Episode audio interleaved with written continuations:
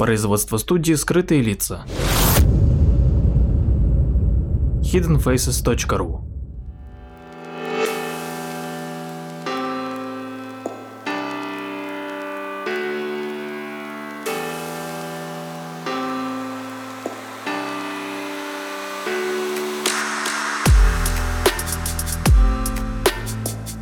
Здравствуйте, дорогие слушатели, с вами Владимир Марковский и очередной выпуск э, передачи «Прожектор восприятия». Сегодня поговорим э, немного о давней мечте человека, а именно о полете. А точнее, немного об истории. Вначале человек, э, как известно, начал подниматься в небо на воздушном шаре. Это произошло 21 ноября 1783 года – Тогда воздушный шар аэростат, изобретенный братьями Монгольфье, поднял двух человек на высоту около одного километра, и через полчаса, пролетев 9 километров, они благополучно приземлились. В 1853 году был построен первый простой планер, который сумел поднять человека в воздух. И с тех пор э, конструкторы упорно работали над совершенствованием планеров для того, чтобы увеличить дальность и продолжительность полетов. Этого смогли добиться братья Райт, которые создали свой э, первый э, самолет. Их достижение было предопределено многими факторами, в том числе и личностными качествами. Они воспитывались э, в семье священнослужителя протестантской церкви, которая ставила во главе любого успеха упорный труд, трудолюбие прививалось им с самого детства – а начинали они с торговли, как ни странно, велосипедами. В 1892 году они открыли э, магазин по торговле велосипедами, через какое-то короткое время создали мастерскую по ремонту, а впоследствии наладили их выпуск. Но они все время мечтали о полетах и все свободное время посвящали своим э, экспериментам на эту тему и построению первого самолета. Они построили несколько планеров, э, летали на них, э, добились прекрасных результатов. Э, и для того, чтобы увеличить подъемную силу крыла, проводили бесконечные опыты в собственноручно созданной аэродинамической трубе. И в конце концов, в 1903 году они совершили свой первый полет. Но нужно сказать, что этот полет окончился неудачей. Сразу после взлета он упал и был поврежден, но при следующей попытке им удалось поднять э, аппарат э, в воздух на высоту примерно 3 метров и продержаться в полете 12 секунд. При этом самолет пролетел 36 э, метров. И э, в этот день они совершили несколько попыток, э, и последняя из них длилась почти минуту. И расстояние, которое пролетел самолет конструкции, составило более 250 метров. Но, как ни странно, этот э, первый полет не привлек внимания общественности. О нем мало писали. Братья пошли на то, чтобы в 1908 году продемонстрировать всему миру возможность управляемых полетов и устроили показательные полеты в Париже и в США.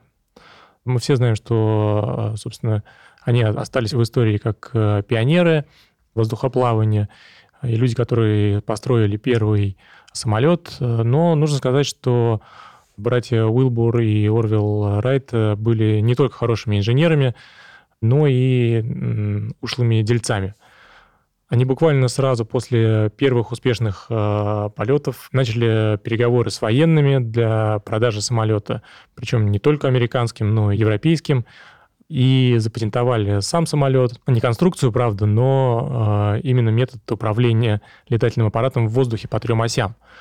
По крену с помощью гаширования, это перекашивание задних кромок э, крыла, по высоте с помощью горизонтального руля высоты и по курсу с помощью вертикального руля направления – но при этом э, текст э, патента был э, весьма расплывчатым и не ограничивался какой-либо конструкцией, а фактически описывал сам принцип. И так получилось, что, в общем-то, под этот патент попадал абсолютно любой самолет, способный совершать устойчивый полет и маневрировать. В 1909 году была основана Wright Company, которая не только занималась разработкой и выпуском самолетов, но очень много времени тратила на вопросы, связанные с правообладанием. Ни один конструктор не мог создавать или продавать аэропланы, не выплатив братьям лицензионные отчисления. Они очень ревностно следили за конкурентами и заваливали их э, требованиями выплат и судебными исками. А, кроме всего прочего, они заключили договор с американским клубом аэронавтики о лицензировании аэрошоу, и по этому договору допускались только те полеты, на которые была приобретена лицензия клуба. И, кстати, Райт судились не только с отечественниками, но и пытались засудить э, европейских производителей и иностранных э, летчиков, совершавших полеты на территории США. И, кстати, одним из э, их, скажем так, оппонентов стал молодой инженер Глен Кертис, который, как и, собственно, братья Райт, начинал с велосипедов и мотоциклов. На заре своей авиационной карьеры он переделывал мотоциклетные двигатели для использования на аэропланах. А в 1908 году спроектировал свой первый самолет. Но для управления по крену он применил не перекос крыльев, а отдельные управляющие плоскости, известные нынче как элероны. Казалось бы, совсем другое инженерное решение, не имеющее никакого отношения к перекашиванию, описанным а, в патенте братьев Райт, но те все равно отправили Кертису письмо, в котором предупреждали, что его самолет э, нарушает их авторские права, и запрещали э, тому летать или продавать свои самолеты. Но Кертис предупреждению не внял и продолжал строить весьма успешные аэропланы, при этом оформляя патенты уже на свои изобретения. Но в 1913 году Кертис получил от Wright Company иск на довольно крупную сумму, проиграл этот иск, но не собирался сдаваться. Он даже пошел на то, чтобы продемонстрировать э, полет самолета, который был создан по чертежам французского изобретателя Александра э, Гупеля в 1883 э, году. Но суд эта демонстрация не удовлетворила, и Кертис опять проиграл.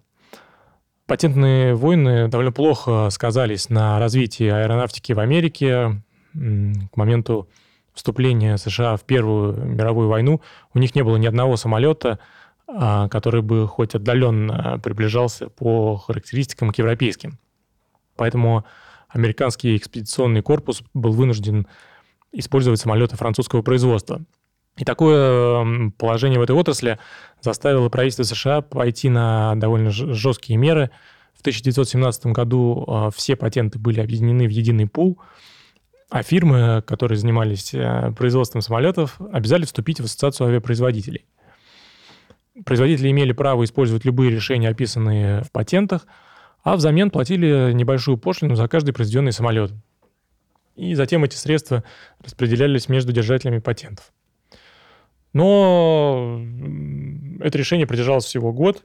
К 1918 году патентная война между Wright Company и Curtis Airplane and Motor Company закончилась э, сама собой, потому что Уилбул Райт умер в 1912 году, а Орвилл э, продал свою долю в Wright Company в 1915 году и отошел от дел.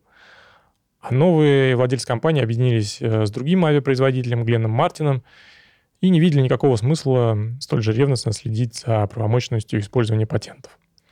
Ну, надо сказать, что в 1929 году Curtis Airplane and Motor Company объединилась с Wright Martin Company, и в результате этого появилась Curtis Wright Corporation, которая существует и поныне.